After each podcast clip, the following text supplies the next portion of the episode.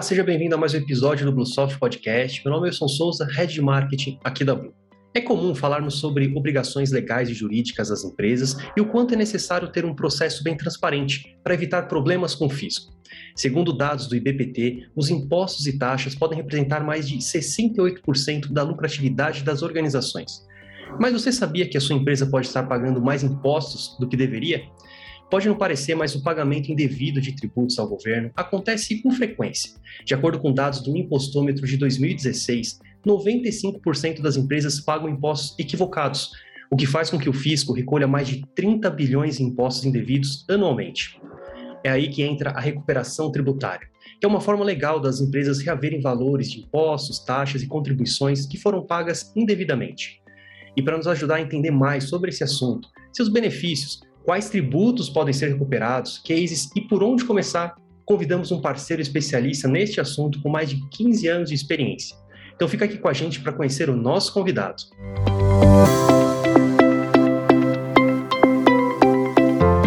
E hoje estamos aqui com Eduardo Rodrigues, que é sócio tributário do Duarte Tonete Advogados e presidente da Comissão de Direito Tributário da OAB Lapa. Seja muito bem-vindo, Eduardo. Obrigado, Wilson. Primeiramente, bom dia a todos. Muito obrigado pela oportunidade e pelo convite. Prazer que é nosso aqui. Bom, quinta temporada do Bluesoft Podcast, ela não estaria completa sem a presença dos nossos super parceiros do Duarte Tonetti, né?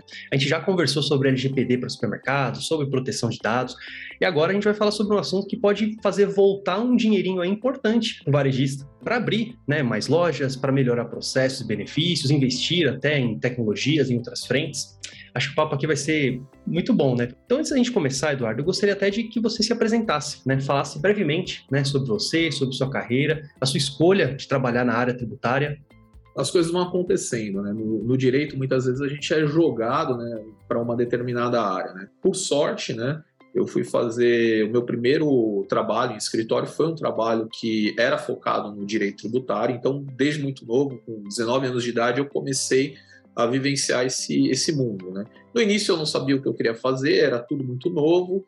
Né? A área tributária ela é muito difícil, né? é muito dinâmica no Brasil, muda a todo momento e a gente não tem uma convivência, né? diferente de outras áreas do direito, né? o direito trabalhista, civil, até o penal, a gente é mais palpável, né? Você consegue identificar de forma melhor. O tributário a gente só sabe que paga muito tributo, mas não tem um conhecimento a fundo ali mas eu gostava de matemática. Né? Então, apesar de fazer direito, gostava de matemática, e aí eu comecei a me identificar com a área. Né? Aí depois rodei, fui fazer estágio no civil, fiz é, por um tempo audiências trabalhistas. Quando eu entrei no Duarte Tonetti, o escritório era muito menor, estava no início, né? o escritório hoje tem 18 anos de fundação, estou aqui há 15 anos, e no momento que eu entrei, era aquela coisa, né? A gente todo tínhamos poucos advogados e tinha que ajudar em todas as frentes, né? Então, fiz audiência trabalhista, fiz audiência civil, mas sempre o, o foco mesmo, o gosto era pela área tributária, né?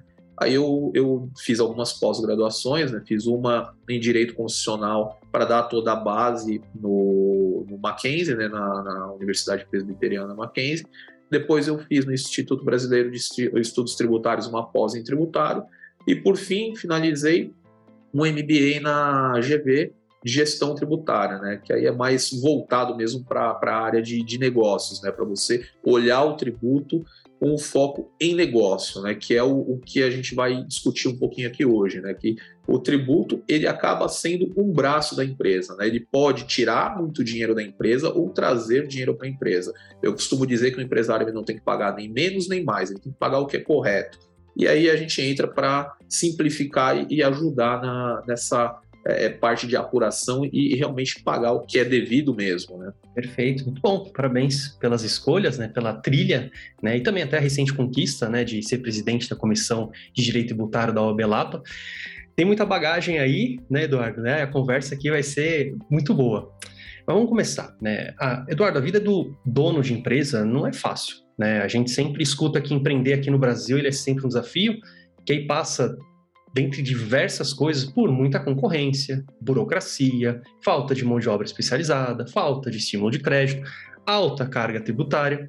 E aí, entrando só nesse último, a gente tem enquadramento de regime, tem legislação complexa, como você comentou, diversos impostos em diferentes âmbitos, né? Municipal, estadual, federal. Muita coisa para ele pensar, né? Para ele organizar e que, logicamente, pode induzir a erros. Mas para não deixar o pessoal que está ouvindo, né, que está assistindo aqui triste, né, já com isso, é, o governo também erra, né, também pode cometer erros, né, no recolhimento. Né, e como eu comentei lá no começo, apesar de ser um, um, um dado antigo de 2016, 2017, eu acabei não encontrando nenhum dado mais recente, 95% das empresas pagam impostos equivocados. Você consegue explicar isso para a gente, né? Até para dar base para nossa conversa, como é que isso acontece, né? E, e o que, que é essa recuperação tributária?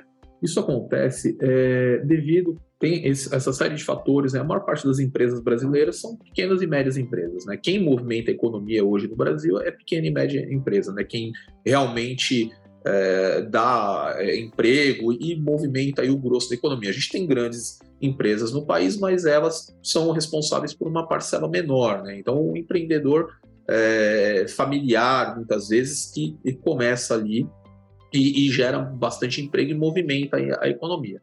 Essas pessoas elas não têm no início uma estruturação para conseguir cumprir todas as obrigações com o fisco de forma eficiente. Né? É sistema, muitas vezes opta por uma contabilidade que talvez também esteja começando, uma contabilidade que tem um, um, custo um pouco mais baixo, e aí dependendo do porte do negócio é muito complicado. Pegando o varejo, né, que, que é o nosso público aqui, se a gente pensar no varejo de alimentos, né, por mais que seja um mercado pequeno, às vezes um mercado de bairro, quantos mil itens que ele não tem dentro daquela loja? E aí, por que, que a gente tem é, esse recolhimento equivocado? Muitas vezes, vamos pensar em produtos, né? Um tempo atrás a gente teve desconto de IPI para a linha branca. Então, a grande empresa, ela imediatamente ela tem, ela tem uma consultoria tributária, ela tem um escritório que está vendo as atualizações, enfim, teve essa nova regra, ela já se adequa. O, o, pequeno varejista, a empresa menor, muitas vezes vai demorar um mês, dois, e aí está apurando errado. Ela tem um benefício ali, ela teve um, um, uma demora para a utilização desse benefício de um mês, dois, três meses, é dinheiro que vai, vai sendo jogado aí pelo ralo. Né? Outra, outra questão relacionada à complexidade. Por exemplo, ICMS. ICMS a gente, a gente tem uma tem ICMS substituição tributária, tem ICMS próprio, a gente tem diversas regras ali interestadual muda alíquota, aí você tem diferencial de alíquota. Isso no dia a dia, de verdade, é muito difícil de, de cumprir. Por mais que você tenha um departamento fiscal ali é, atuante, a, a, chance de acontecer algum erro é muito grande. Fora toda a complexidade, a gente tem um volume, um número de tributos muito grande, né? Eu tenho o ICMS, eu tenho PIS, COFINS, Imposto de Renda, Contribuição Social, IPI. Então, é um leque de, de, de cada um com a sua legislação própria, né? E cada um com as suas regras.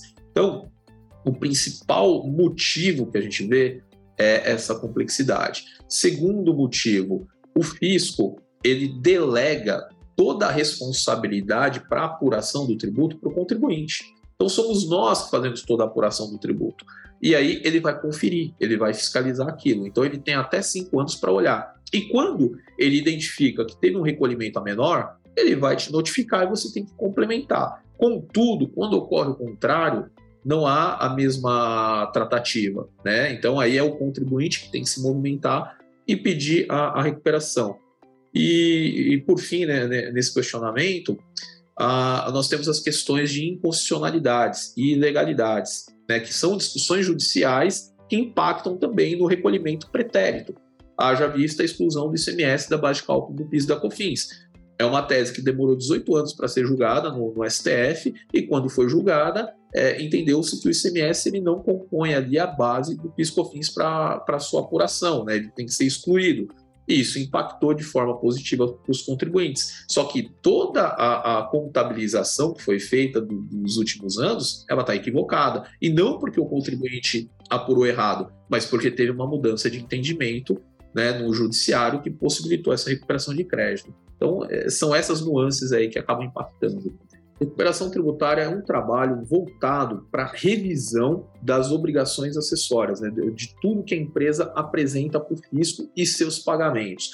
Então, diante da, da complexidade da legislação brasileira, é, é muito comum né, quando a gente vai fazer esse tipo de trabalho, revisar, nada mais é do que revisar os últimos cinco anos do que a empresa apresentou para o fisco, a gente encontra inconsistências e possibilidades de recuperação de valores que foram recolhidos nesse período, indevidamente ou a maior. Tá?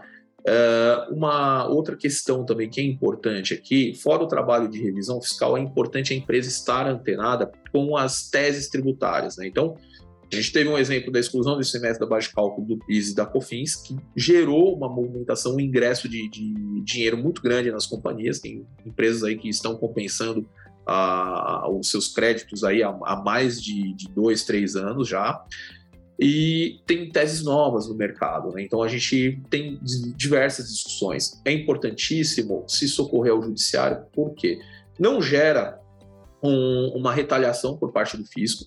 Então a empresa entrar no judiciário, ela não, não, não tem um problema, ah, eu vou ser fiscalizado, não, não tem qualquer ligação. As teses tributárias, as principais teses que nós temos hoje são no âmbito da Justiça Federal, então o custo para discussão é muito baixo independente do valor. E a partir do momento que eu ingresso com uma ação judicial, eu resguardo os últimos cinco anos da data da ação. Se essa ação demorar 10, 15, 20 anos para ser julgada, eu vou ter um crédito de, de 20, de 25 anos para recuperar. Tá? Então, é uma poupança. Não deixa passar. Ah, tem uma tese nova, não tem decisão favorável? Não é uma aventura jurídica? Tem uma, uma coerência? Ajuiza a ação, entra com a ação e, e, e, vai brigar, porque a exclusão do ICMS até o STF da decisão favorável em 2017 era totalmente desfavorável e tem empresa que entrou lá no início da discussão, no início dos anos 2000, está recuperando mais de 20 anos de crédito. A recuperação tributária, a revisão é, tributária é isso, né? um trabalho que envolve mesmo olhar para dentro da empresa, buscando aí tornar ela mais eficiente tributariamente falando. Perfeito. Esse tipo de reembolso, então, ele é de direito de qualquer empresa, né? Desde que a recuperação do crédito esteja dentro do prazo, né? E o tributo cobrado faça parte dos valores que podem ser recuperados. E ainda tem um agravante de que pode mudar no meio do caminho, né? Como você comentou, ah, há cinco anos atrás era uma coisa, agora mudou e quem tem que ficar ligado, quem tem que ir atrás é justamente o varejista, né? Eu sei que você já até comentou um pouquinho, mas quais outros tributos, né, que podem ser recuperados, né? O, qual que o varejista precisa ficar ligado ali? Via de regra, todo tributo pode ser recuperado, porque você pode ter uma apuração equivocada de qualquer tributo. Exemplo, eu devo 10 de ICMS, mas por algum motivo eu paguei 13. Então eu tenho 3 a recuperar ali. Apurei errado, enfim, corrigi e tenho crédito de 3. Então, via de regra, todo tributo ele tem a possibilidade de recuperação. Quais são os tributos que nós mais encontramos oportunidades? Aí é, é diferente, que é o que mais acontece. ICMS. ICMS a gente encontra muita uh, oportunidade. Quando vai fazer o trabalho, você olha, já vai direto no ICMS, sempre tem alguma coisa. Por exemplo, varejista. Você tem é, padaria dentro do, do mercado, tem uma padaria, uma confeitaria ali dentro. Muitos mercados não tomam crédito de ICMS sobre energia elétrica, que é dispensada ali para a padaria, para a confeitaria que, que tem ali dentro. Por quê? Porque não, não, não, desconhece a legislação, mas aquela energia elétrica que acaba sendo utilizada no forno para assar o pão ou para fazer um bolo, na, naquela parte que, entre aspas, é uma industrialização, teria direito ao crédito de ICMS. Então, como não é o, o negócio principal ali, o negócio central, muitas vezes passa desapercebido. E não é erro, não dá para falar, ah, é um erro da contabilidade, é um erro do fiscal. Não, ele está focado na compra e venda de mercadoria, que é o, o foco do negócio. A padaria muitas vezes representa muito pouco, mas como a margem é pequena, vamos recuperar, está recolhendo a maior, recupera. Então isso é um ponto. Piscofins. Piscofins, pela sistemática, é, as empresas que estão no lucro real, elas têm a sistemática de débito e crédito para o PiscoFins. Exemplo, tudo que eu compro, que é insumo para desenvolvimento da minha atividade ou que é mercadoria para revenda, me dá direito ao crédito de PIS e COFINS.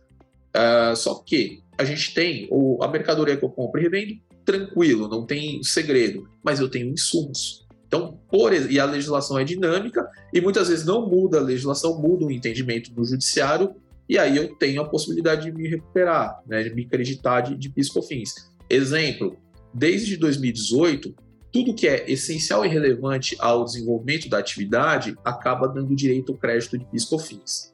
Poxa, Eduardo, e aí, isso resolve a questão? Não, é interpretativo. Mas um exemplo que é, que é muito clássico, a maquininha de cartão. Custo com maquininhas de cartão. Hoje, se você tem uma loja, um varejo que não utiliza máquina de cartão, você vai perder no mínimo 60%, 70% das suas vendas. Né? Todo mundo usa dinheiro eletrônico hoje. Então, é essencial eu disponibilizar esse meio de pagamento para o meu cliente para eu ter uma vantagem competitiva. Então, dá direito ao crédito. Está ligado ao negócio principal diretamente? Não. É um, mas é, um, é uma ferramenta que eu tenho que disponibilizar.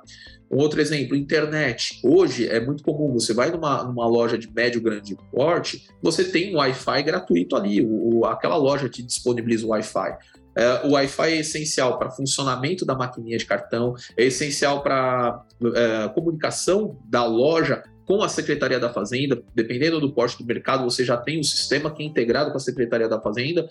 Tem um, um, um regime especial para apuração de CMS que já vai tendo a comunicação é, em tempo real, né? Você vai emitindo cupom fiscal, enfim, então você precisa de internet. Sem internet na loja, a loja funciona? Não. Então a internet, ela também é, é um, é um instrumento essencial para desenvolvimento da atividade, daria direito a crédito PIS/COFINS. Temos também por imposto de renda e contribuição social, subvenção econômica do ICMS. O que é isso? Quando o Estado ele confere um benefício de ICMS, esse benefício impacta no lucro da companhia. Então, a, a companhia ela tem que excluir essa parcela do benefício que o Estado deu, senão perde a razão de ser. Eu tenho um benefício no Estado e aí a União me tributa esse benefício, eu, eu perco o benefício. Né? Então, a empresa ela tem que segregar essa parcela de lucro resultante do benefício é, estadual para não tributar imposto de renda e contribuição social. E dentro da contabilidade, ela não pode distribuir esse lucro, ela tem que reinvestir no negócio que é vantagem, né? Então é uma ideia do Estado para você ter um crescimento ali da companhia, para ajudar. Então, tem que tomar cuidado, mas isso muita empresa não faz, por quê? Contabiliza tudo junto, mistura na distribuição de lucro e aí não, não, não se atenta a isso. Então, o trabalho é interessante porque você olha para trás, além do, da possibilidade de recuperação de crédito, você identifica alguns equívocos, né? Que não gosto de, de usar a palavra erro, porque denota uma, uma crítica infundada para o profissional que está fazendo aquilo ali. É que é muita coisa. A gente, eu aqui mesmo no escritório, temos uma equipe de 12 profissionais só para olhar isso. Então, especialistas por tributos para a gente conseguir ter essa eficácia. Né? Então, não é aquela pessoa que está cheia de atribuições dentro da loja que vai conseguir identificar todos, todos esses pontos. Né? Então, para dar um, um, um, panorama geral, essas são as principais situações que a gente verifica, tá, Augusto? Perfeito, tem, tem muita coisa para ficar esperto, né? Muito dinheiro na mesa que poderia, como você disse, estar ajudando o varejista a melhorar seus processos, dar uma nova cara para a loja, investir até em tecnologia. E aí acho que a pergunta que ele deve estar fazendo agora é: tá, mas por onde que eu começo? Eu tenho que ter uma área, eu tenho que ter uma pessoa, uma empresa parceira, especialista parceira. Como é que funciona também esse processo de recuperação tributária? O interessante, né, o, é ter uma empresa parceira para fazer o trabalho, de confiança, tá? Porque é um, é um trabalho que você o profissional que vai entregar, você tem que estar muito certo no que ele está te entregando. Tá? Por quê? A, a contabilidade, o, o, fiscal da empresa, ele já vai fazer o que é do dia a dia, eles já vão descontar o crédito. Isso é, é notório. Toda vez que a gente vai abrir uma frente de trabalho com um cliente novo, eu já faço, eu já tomo crédito PIS COFINS. Falei, tudo bem, mas deixa eu olhar porque sempre escapa alguma coisa. E é o dado que você utilizou, 95% das empresas estão recolhendo alguma coisa maior. Então, o primeiro passo, né, a empresa teria que contratar um escritório é, sério, enfim, uma consultoria para olhar e, e fazer a varredura. Hoje a tecnologia nos ajuda muito, é tudo eletrônico, né? os SPEDs, é tudo eletrônico. Então, com procuração do ECAC, eu consigo já fazer a varredura. A gente tem um sistema no escritório também que eu vou é, pegar essa documentação, vou rodar no sistema e o sistema ele vai me entregar alguns pontos de atenção. E aí, como que funciona depois que eu tenho esse relatório? Eu preciso ir na loja. Tá? Eu vou dar um exemplo aqui que é muito. É, é simples, mas ele elucida muita coisa. A gente fez um trabalho há pouco tempo atrás, dois trabalhos que foram muito interessantes, tá? O primeiro deles, a gente rodou a documentação do sistema e o sistema me retornou com uma informação que era a seguinte: a empresa, é, o mercado, né, o supermercado, comprava e vendia gelo. Tá? Tinha um volume interessante ali de compra de gelo e, e venda de gelo. Mas 30% do gelo, de todo gelo que era adquirido para revenda, eles não tomavam crédito de PIS e COFINS aquilo se perdia. e estava lançado na contabilidade como uso e consumo. Poxa, mas era 30%, era muito gelo. Ainda que eles fizessem eventos dentro da empresa, que utilizassem, era muita coisa. E aí a, informação, a gente pensou, né? Ou tem um erro, ou acontece alguma coisa que no documento a gente não visualiza. Vamos para a loja. Aí eu fui junto com o meu auditor para a loja, vamos visitar. Aí chegamos na loja com a informação, falamos com a pessoa do fiscal, olha, tá dando essa informação, a pessoa falou, eu sei o que é. Aí a gente, ah, o que que é? Eles tinham uma característica naquela loja de vender peixe fresco. Uma banca enorme dentro da loja de peixe fresco. Era a característica ali, eles eram conhecidos por isso, e, e clientes que iam na loja basicamente para comprar peixe fresco. E aí a gente foi na banca e viu. Ele falou: olha, é, a gente utiliza o gelo aqui. E todo o gelo que a gente está utilizando aqui está sendo contabilizado como uso e consumo. Falei, poxa, uso e consumo não dá crédito, não dá direito ao crédito. Esse gelo, ele é insumo.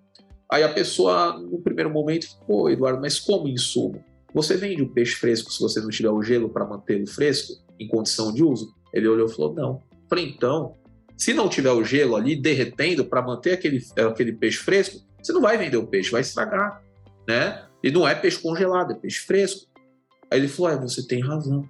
Eu falei, sim. Aí a gente fez o levantamento, enfim, essa questão do gelo recuperando os últimos cinco anos, Wilson, deu algo em torno de 500 mil reais, assim, de recuperação. Poxa, é, tava literalmente escorrendo na, nas mãos ali, né? Tava, tava se perdendo. Esse foi um caso. Aí tem um outro que esse é mais gritante ainda. Uh, a empresa, né, uma loja só, uh, ela também por característica vendia tem uma carteira de, de vinhos grande, né? Segundo o dono da loja, ele só fica atrás do, do pão de açúcar.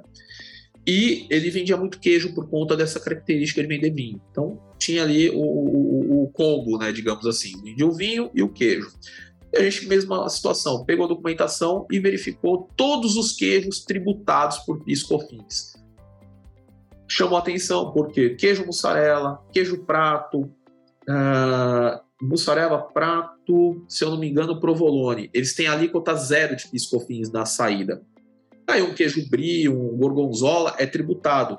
Mas a pessoa que parametrizou o sistema entendeu por bem colocar queijo como queijo só o gênero queijo, não especificou os tipos de queijo e todo o queijo sai tributado. Eu vou dar a alíquota aí da 9,25, as duas alíquotas somadas. Então, resumo: o queijo prato, o queijo mussarela desse meu cliente era quase 10% mais caro, porque tem que repassar, do que todos os concorrentes dele. Mas mesmo assim ele vendia muito queijo, né? E aí, quando a gente fez o levantamento, documento, os documentos entregaram isso para a gente, ó, ele veio todo o queijo é tributado. Aí, qual que é a pergunta? Será que ele não vende mussarela e queijo prato no mercado? Não é possível, vai vender isso, todo mercado vende. Aí vamos para a loja, chegamos lá na, na, parte de frios da loja, tem mussarela? Tem. Tem queijo prato? Tem. Não, tudo bem, então vende. Aí fui falar com, com o, o, responsável lá, o sócio do, do mercado, explicamos para ele, ele falou, tá bom. Aí eu expliquei e falei: olha, eu vou fazer o levantamento agora dos valores e volto. Esse levantamento deu mais de 1 milhão e 200 mil reais. Ele vendia muito queijo. E quando a gente apresentou, aí que, assim, você fica feliz, né? Porque está recuperando cinco anos, vai apresentar um ótimo número. Mas a primeira pergunta que ele me fez foi o seguinte: e o resto? Eu falei: o resto é perdido, porque eu só posso recuperar cinco anos. Ele falou, mas eu faço isso desde sempre. Eu falei, perdeu. Mas vamos olhar para o lado positivo. Você está recuperando os últimos cinco anos e você vai deixar de fazer daqui para frente. E daqui para frente, o que, que você pode fazer? Repassa uma parte para o seu cliente e deixa uma parte como é, margem, né?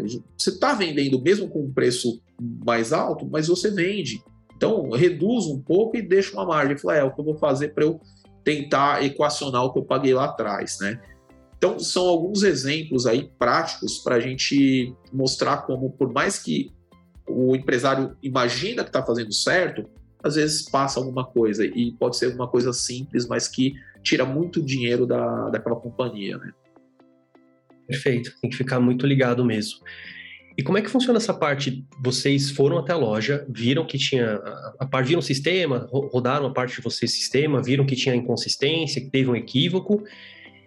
E depois disso, você como, como, é que faz a recuperação em si? Como é que o varista pode fazer essa recuperação? Através de vocês, lógico, como é que funciona esse, essa parte mais burocrática, mais operacional? Como é que funciona isso? Então, depois que a gente identificou, teve certeza do que o, o, a informação do sistema retornou para nós, tem que fazer todo o planilhamento, né? Pega todo o período ali, todo o recolhimento indevido, você atualiza com base na Selic, então tem atualização pela Selic, e aí a gente faz uma reunião de apresentação para colocar prós e contras ali, colocar todos o. Eventualmente tem alguma situação que é mais arrojada, tem algum entendimento contrário, eu tenho que colocar isso na mesa. E aí, definindo isso pelo início das compensações, é bem simples. É um sistema né, que chama Perdecomp, que é da própria Receita Federal, e a gente vai começar a fazer as compensações via sistema. Em alguns casos, eu tenho que fazer retificações na, nas obrigações acessórias, né, para surgir esse crédito dentro da contabilidade. Esse exemplo do queijo, a gente teve que fazer a retificação. Por quê? Eu tinha que discriminar dentro da contabilidade o que era queijo que tinha saída zero de piscofins. E aí a gente fez todo o trabalho aí dos últimos cinco anos, fez toda a retificação em conjunto com a contabilidade, explicamos o que tinha que ser feito, fizemos em conjunto aí a contabilidade retificou tudo, aí os pagamentos, é, uma parcela do pagamento de PiscoFins era indevido a maior, aí você começa a fazer as compensações de forma imediata. Um trabalho desse, dependendo do porte da loja, demora de 30 a 60 dias, tá? Uma, uma loja que fatura aí, 80 milhões anos, 100 milhões anos, é uns 40 dias para você fazer todo o levantamento, tá? Aí feito isso, você é, começa a fazer as compensações. E por que, que eu ressalto que é importantíssimo um profissional de confiança? Tá? E um escritório que já esteja no mercado há muito tempo. Por quê? A Receita ela não vai olhar isso de forma imediata. Eu vou transmitir uma compensação hoje, essa compensação ela vai, vai ser validada daqui a 3, 4 anos. A Receita tem até 5 anos para olhar. Então, se eu transmito a compensação hoje, o empresário paga os honorários, enfim, é, daqui a três anos que vai ter a verificação da Receita. Se tiver um equívoco ali, a Receita vai pedir esclarecimento, ou é, ela de plano vai falar: olha, eu, eu reconheço 100, mas você compensou 150, então você me deve 50 com multa e juros. E aí você tem que ter esse profissional para defender, para seguir ali até o final, e realmente, se tiver um erro, esse escritório é responsável é, pelo prejuízo que ele causou. Né? Então, Inclusive, aqui internamente a gente tem um seguro de responsabilidade civil, nunca aconteceu de usar, mas eventualmente se tem um equívoco ali que pode acontecer, o nosso cliente está assegurado também, que não vai ter um prejuízo com isso, tá? Então, é, é a parte mais importante é contratar uma empresa séria. Muito bom. Eduardo, quero agradecer mais uma vez a sua presença aqui no Bluesoft Podcast. Né? A nossa conversa foi muito esclarecedora, serve até como um ponto de alerta para o varejista ficar ligado e não deixar dinheiro na mesa, né? Ir atrás do que é seu por direito. Né? Quero pedir que você faça suas considerações finais e também deixe os melhores canais de contato para quem quiser saber mais né, sobre o seu trabalho, sobre o trabalho da Duarte, do Duarte Tonete Advogados, bater um papo com você, assim como esse que a gente está batendo aqui. Como é que as pessoas podem encontrar vocês? Tá, obrigado aí mais uma vez, obrigado pelo convite. Eu, o recado final, o que eu costumo deixar é que o maior risco é não ter a informação. Né? Então, é importante que o empresário tenha informação e aí ele, ele, ele vai entender o que tem risco, o que deixa de ter risco. Né? Então, a gente uh, muitas vezes tem medo de alguma conduta porque eu não conheço o risco. Então, informação é, é, é palavra-chave. Os nossos contatos, né, eu, eu, vou deixar o telefone do escritório, é 11, né, o DDD 11, 3318-3250, esse é o telefone direto do escritório, vai me encontrar aqui. E o meu e-mail é eduardo.rodrigues, com S no final, arroba dtadvogados.com.br, tá? As nossas redes sociais também é DT Advogados, né, Instagram, Facebook, LinkedIn, e eu estou à disposição em caso de dúvidas também, aí estou à disposição para a gente responder e aprofundar, né? Em outros eventos também aí, Wilson, estou à disposição para a gente participar. Perfeito. Eu vou deixar todos os canais de contato que o Eduardo comentou aqui na descrição também. E você que está nos escutando ou nos assistindo, se estiver precisando de um ótimo parceiro de tecnologia para acelerar ainda mais a transformação digital aí da sua empresa, entre em contato. A nossa equipe está ansiosa para conversar com você sobre gestão, boas práticas, tecnologia. Então conte com a melhor plataforma de gestão online 100% web para o seu negócio. Aproveito também para informar que a gente acabou de liberar recentemente o nosso e-book sobre e-commerce, com dicas para preparar sua operação, inclusive aí, para Black Friday, Copa do Mundo, festas de final de ano. Eu vou deixar também na descrição o link para você baixar totalmente grátis. Também não esquece de curtir e compartilhar esse conteúdo lá no Twitter, Instagram, LinkedIn ou nos grupos de Facebook, WhatsApp e do Telegram, ou para aqueles que possam se interessar e se beneficiar dele. E se tiver alguma dúvida, crítica ou sugestão, deixe um comentário. Acesse lá bluesoft.com.br ou envie e-mail para marketing@bluesoft.com.br. Muito obrigado e até o próximo episódio.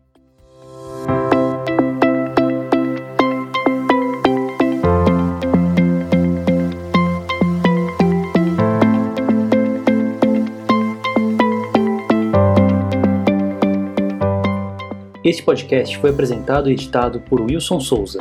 Este conteúdo é um oferecimento PluSoft ERP, plataforma de gestão em nuvem 100% web para redes varejistas de médio e grande porte. Acesse bluesoft.com.br e saiba mais.